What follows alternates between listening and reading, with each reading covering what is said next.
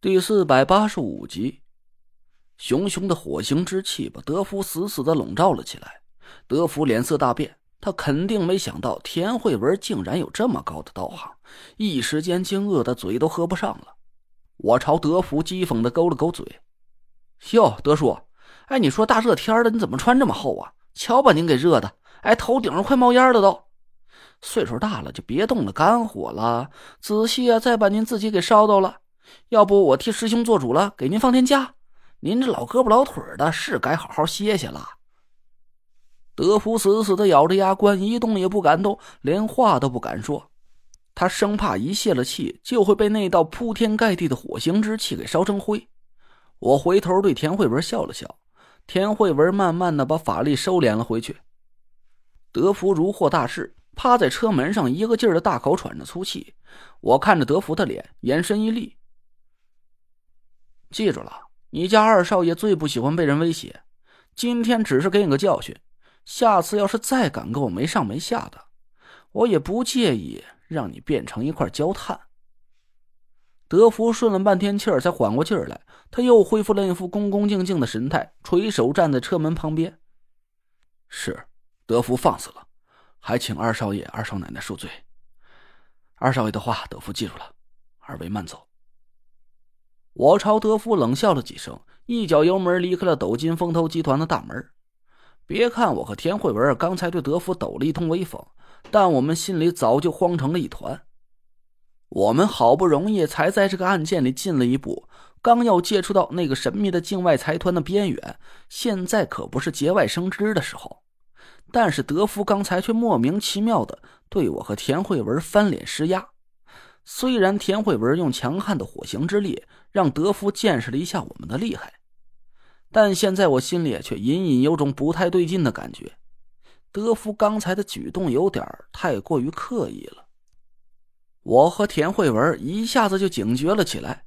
刚才事发紧急，来不及多想，可现在回头仔细回想了一下，他好像是故意出手在试探我和田慧文的底细似的。累赘。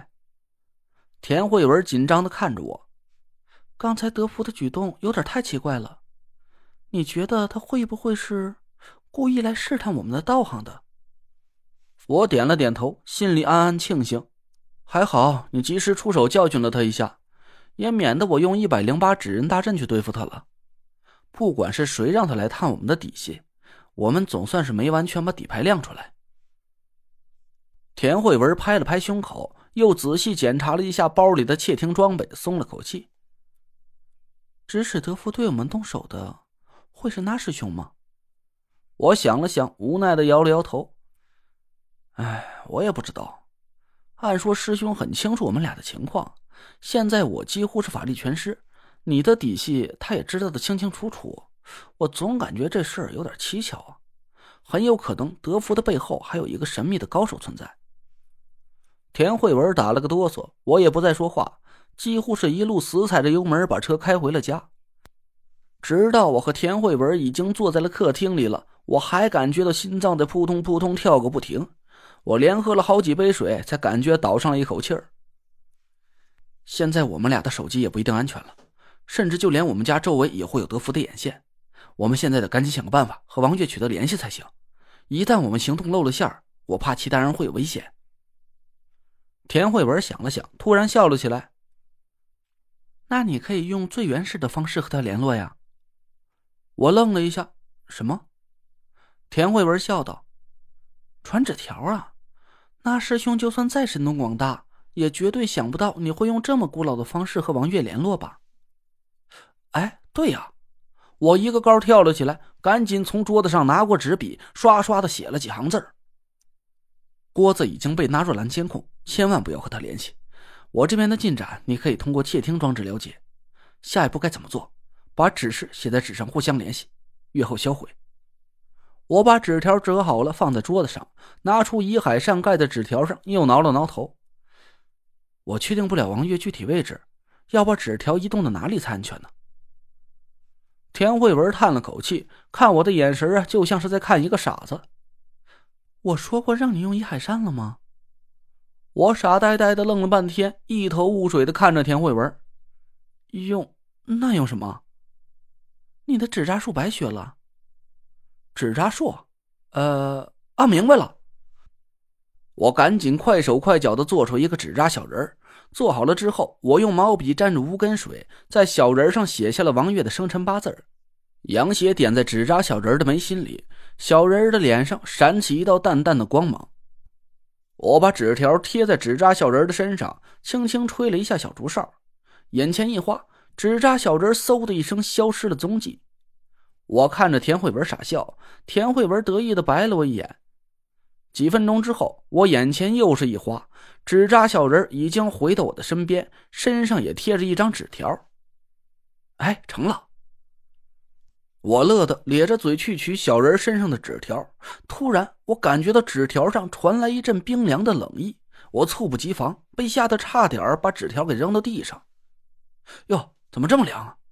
王月这是躲在冰箱里给我写的纸条吗？田慧文也伸手试了一下，笑了起来。纸扎术属于阴法一类，当然会凉冰冰的了。快看看写的什么！我一下子就反应了过来。